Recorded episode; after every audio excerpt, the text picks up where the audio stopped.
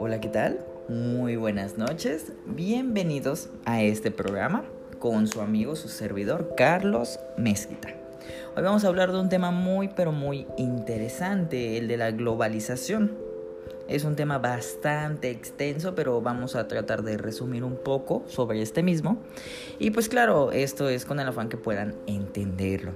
Les explico más que nada. Primero, ¿qué es la globalización? La globalización, el término fue propuesto por Theodore Levitt en 1983 Cabe mencionar que Theodore Levitt fue un economista americano y profesor de la prestigiosa Escuela de Negocios de Harvard, también editor de la revista económica Harvard Business Review, donde publicó sus célebres artículos. Fue el primer teórico economista en acuñar el término de globalización enfocado a un punto de vista económico. ¿De acuerdo? Entonces, propuso eh, esto para designar una convergencia de los mercados del mundo. En todas partes se vende la misma cosa y de la misma manera.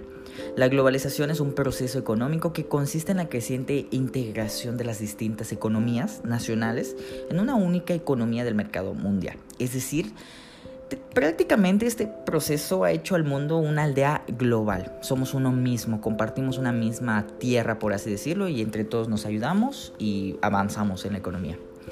La globalización también desprende de otros dos conceptos, los cuales son muy importantes no confundir, que es la internacionalización, que es el proceso por el cual diversos estados, nación, se relacionan entre ellos, y mundialización, que es el proceso por el cual los ciudadanos del mundo comparten una determinada experiencia, valor o bien. ¿De acuerdo? Entonces, sabiendo todo esto, globalización es un proceso a escala mundial que consiste en la creciente comunicación e interdependencia entre los distintos países del mundo. Es decir, como ya mencioné anteriormente, somos una aldea global. Bueno, ahora que ya tenemos más claro qué es el término globalización, vamos a comenzar a adentrarnos un poco más sobre el tema. Primero, globalización en el tema de la economía. ¿A qué me refiero con esto? Lo que estoy tratando de decir es que habla sobre la apertura de mercados, bienes, capitales que estarían poniendo, o al menos eso es lo que sugiere, el fin de los bloques comerciales, tratados y la independencia económica de los países. No obstante, también facilita la capacidad de solucionar las necesidades económicas de los negocios locales que estos no han podido cubrir. Es decir, ya no hay dependencia local de cada país. Es más fácil vender y o comprar algo por internet o acudir a una franquicia de esta misma y esta a su vez la puede solicitar de otra parte del mundo y hacer llegar a su consumidor. Un claro ejemplo de esto es que podemos conseguir objetos, cosas, lo que sea, de por ejemplo China, Estados Unidos, Japón o cualquier otra parte del mundo.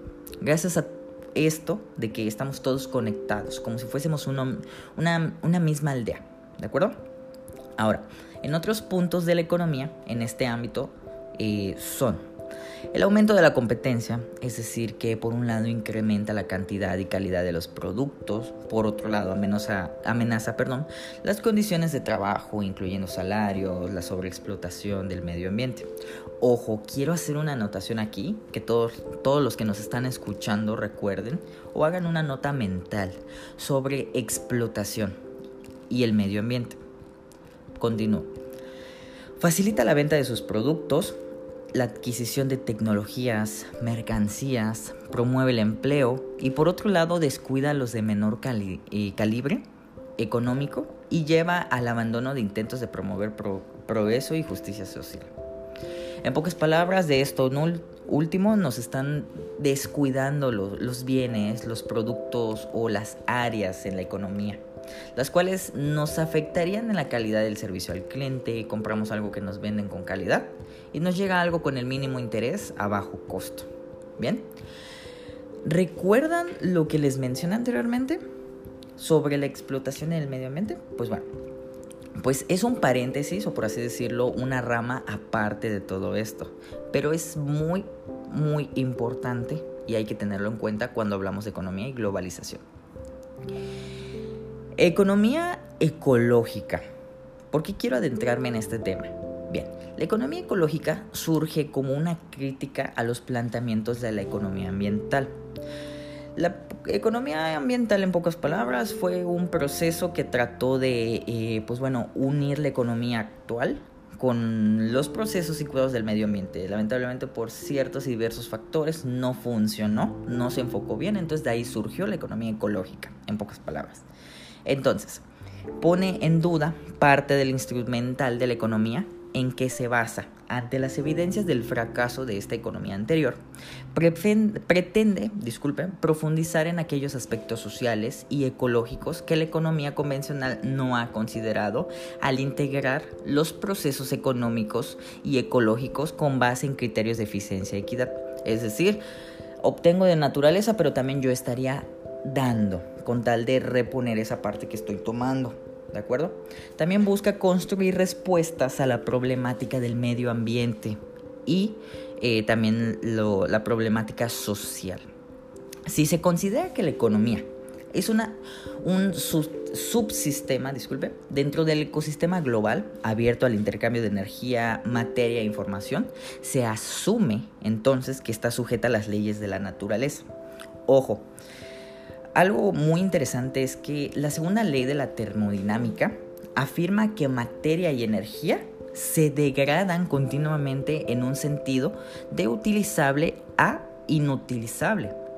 En un principio esto se refiere a la imposibilidad de extraer más recursos de los que la naturaleza puede generar y también de los residuos que la naturaleza puede asimilar.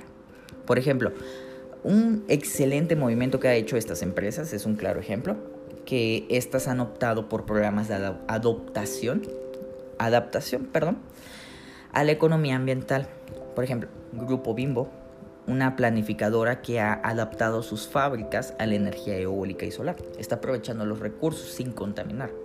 Coca-Cola, la cual ha comenzado a producir sus, sus botellas en masa y esto es comenzando a reciclar eh, pues el mismo material, ¿no? Con tal de reducir el impacto en el medio ambiente. También se encuentra, por ejemplo, McDonald's, que ha incorporado la economía sustentable de, pues bueno, de, de todo este tiempo, se ha mantenido gracias al reciclaje de su aceite utilizado para freír. Claro, esto lo implementa para la producción de biodiesel y energía.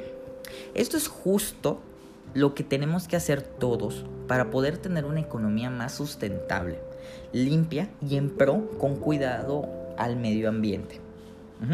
Sacando provecho de los mismos recursos, una vez agotados, claro, o aprovechando la misma naturaleza sin verse esta comprometida, tal cual es el de la energía solar, la eólica, la hidráulica, entre otras.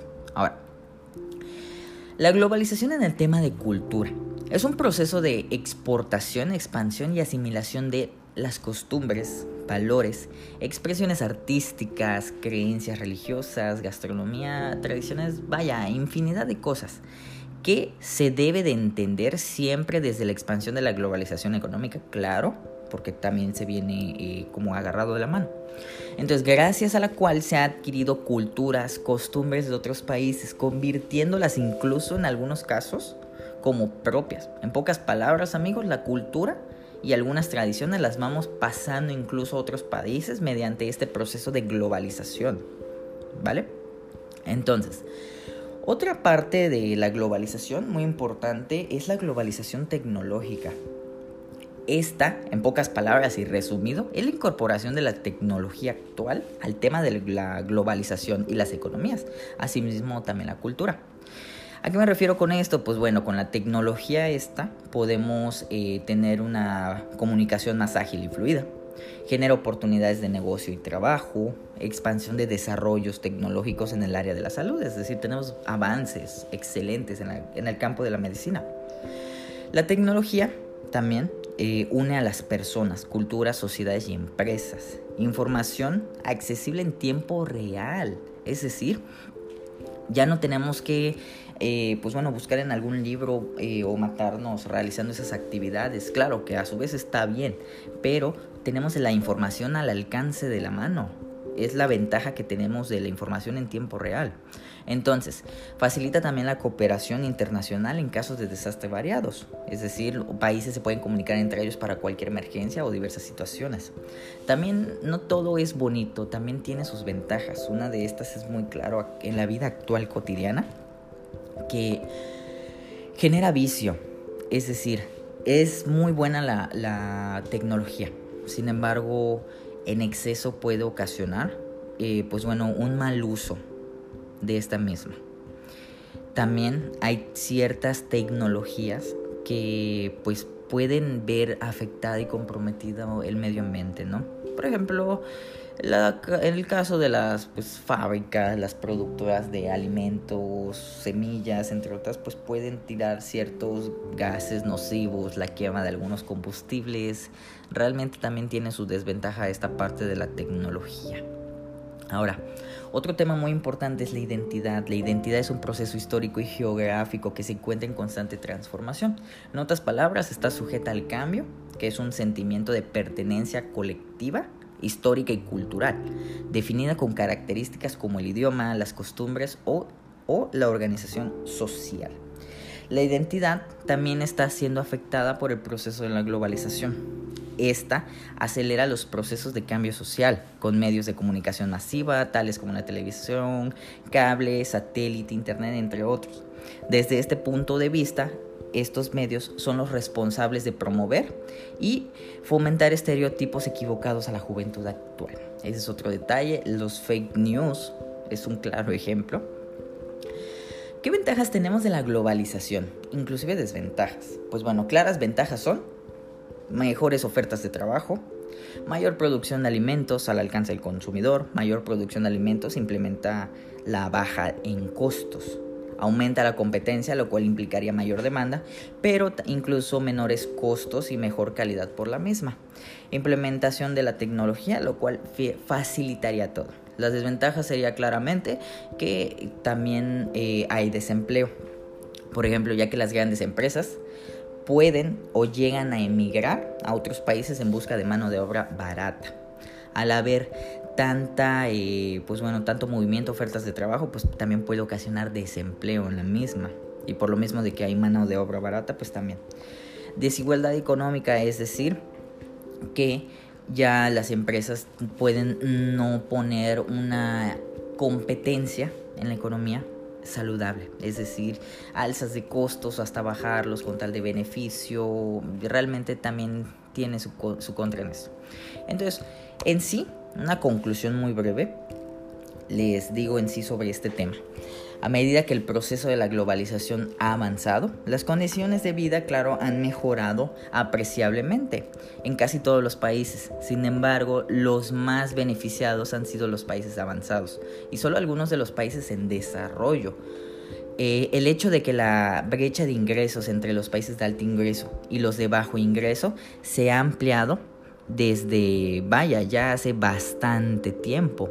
Y el número de personas que el mundo estamos hablando que el mundo entero, viven inclusive en bajos recursos, los cuales también estos se ven afectados porque la globalización beneficia más a las grandes y altas empresas. ¿De acuerdo? Entonces tiene sus cosas muy bonitas la globalización, pero también cabe mencionar que tiene sus contras. ¿De acuerdo? Entonces, esto es prácticamente el tema de la globalización. Es un tema excelente el cual podemos dialogar muy importante tomarlo en cuenta porque es bastante extenso y pues también tenemos que cuidar el medio ambiente y todo esto. Entonces, por mi parte sería todo. Agradezco mucho la atención de todos los radioescuchas, por así decirles. Nos estaríamos viendo en la próxima emisión. Mi nombre ha sido Carlos Mezquita y ha sido un placer haber estado con ustedes. Que tengan un excelente día, tarde o noche. Me despido hasta luego.